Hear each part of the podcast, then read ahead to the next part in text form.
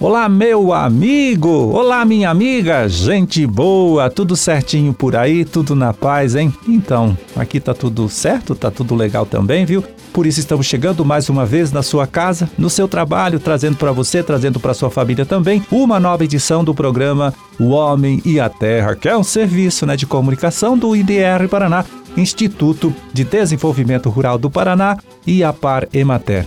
A gente conversa com você nesta quinta-feira de lua cheia, dia 31 de agosto de 2023, último dia, hein? Do mês que não termina nunca. Esse mês de agosto é longo demais, hein? E dia do nutricionista.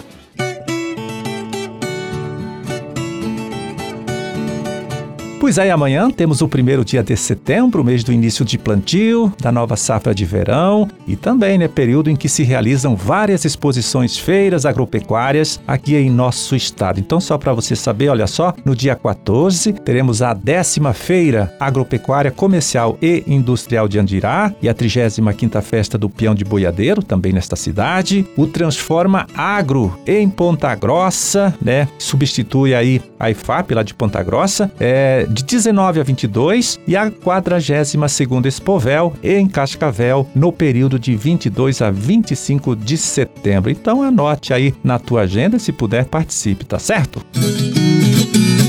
Bom, e agora vamos contar para você, né, que nesta última terça-feira, dia 29, o Conselheite Paraná definiu o novo preço de referência para o leite cru vendido pelo produtor, né, a indústria aqui no nosso estado. Este valor ficou em R$ 2,29 o litro, 8, 31% inferior ao preço estabelecido em julho, né? É, que foi de R$ 2,50 o litro. Este preço né, de R$ 2,29 vale para o produto que o criador entrega para a indústria, agora neste mês de agosto, com pagamento feito no próximo mês de setembro. Você sabe, né? O preço de referência para o leite padrão que deve ter 3,5% de gordura, 3,1% de proteína, 500 mil de células somáticas e 300 mil de contagem bacteriana por ml do produto. Com mais qualidade, claro, né? O laticínio pode pagar mais, pode sempre pagar mais, e ao contrário, não atingindo esses índices que a gente citou, o leite também pode valer um pouquinho menos.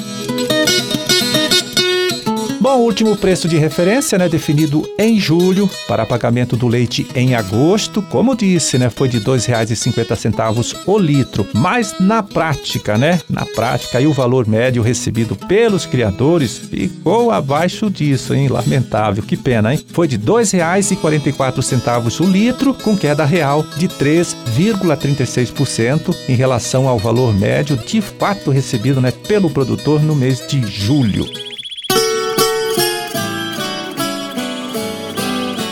Pois é, esta situação ruim do mercado do leite né, e seus produtos derivados é atribuída em parte né, à importação feita lá da Argentina, do Uruguai, que vendem aqui no Brasil esses produtos né, derivados do leite por um preço mais baixo. Difícil de se competir realidade que foi até objeto de análise dos técnicos da Secretaria da Agricultura nesta última semana e que é contada para gente agora pelo repórter Gustavo Vaz, lá da Agência Estadual de Notícias. A importação de lácteos, que vinha crescendo mês a mês desde abril, freou em julho. No sétimo mês do ano, entraram no Brasil 23.400 toneladas de derivados, volume inferior às 27.400 do mês anterior. Os dados do AgroStat, plataforma do Ministério da Agricultura e Pecuária, que reúne informações sobre o comércio exterior, apontam, no entanto, que no acumulado do ano já foram 161 mil toneladas importadas. Esse volume supera em 260% as 62 mil toneladas do mesmo período de 2022. As importações em larga escala vêm sendo uma das principais reclamações dos produtores brasileiros que consideram que, junto com a fraca demanda, este é o principal influenciador da queda de preço pago ao pecuarista do leite. Em julho, o valor estava em média em R$ 2,71 o litro posto na indústria, 10% a menos que em julho de 2022.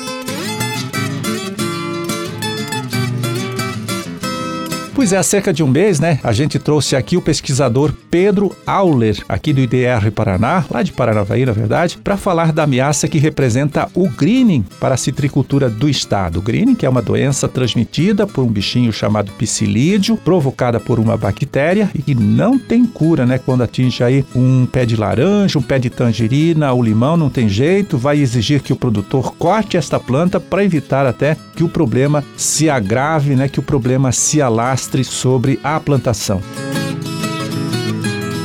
Bom, e nesse ano, olha só, cresceu bastante o número de plantas de laranjeiras contaminadas com o greening no noroeste paranaense, região que mais produz laranja, né, em escala comercial aqui no nosso estado, aqui no Paraná.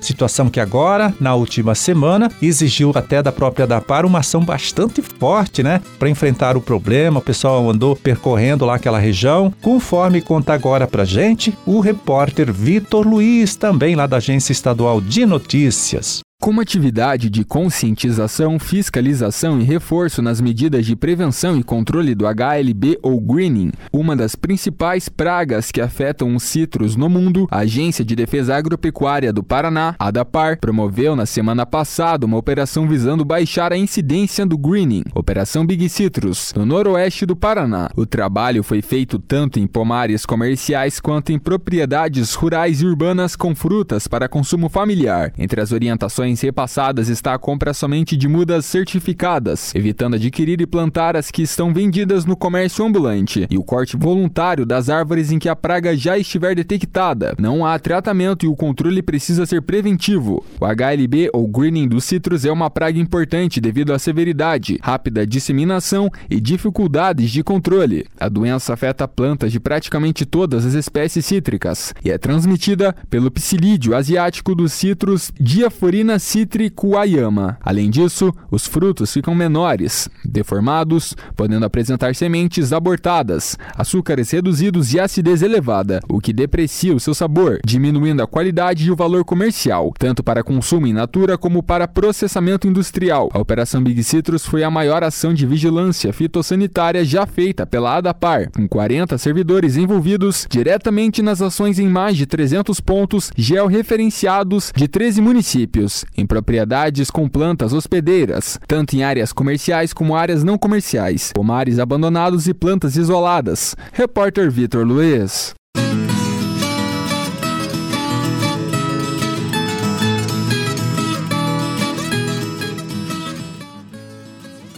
Então, o Paraná tem 29.200 hectares ocupados com o cultivo de citros, né? Deste total, 20.700 com laranja, 7 mil hectares com tangerina, tangerina, principalmente aqui na região do Vale do Ribeira, né? Cerro Azul e é, Doutor Ulisses, e 1.500 hectares com a lima ácida Tahiti, que é o que a gente chama também de limão Tahiti, isso principalmente lá no município de Autônia. No último ano, segundo o DERAL, aqui no nosso estado então foram produzidas 842 mil toneladas dessas frutas todas, né, que a gente citou aí, o laranja, tangerina e o limão, que comercializadas geraram para os produtores uma receita bruta de 826 milhões de reais.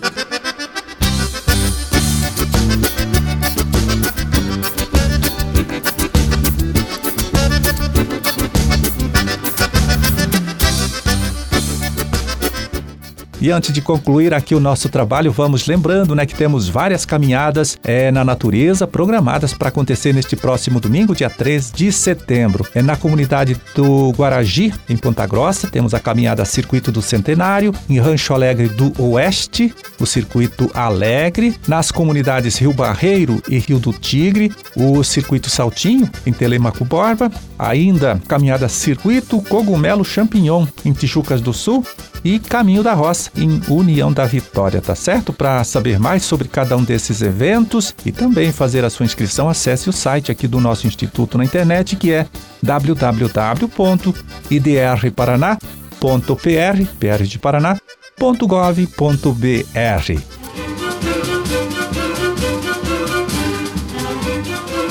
Bom, era esse é o recado que a gente tinha para hoje. Vamos ficando por aqui desejando a todos vocês uma ótima quinta-feira e até amanhã, tá certo? Quando estaremos aqui de volta mais uma vez, conversando com você, trazendo para você e sua família também uma nova edição do programa O Homem e a Terra. Grande e forte abraço para todo mundo. Fiquem com Deus e até lá.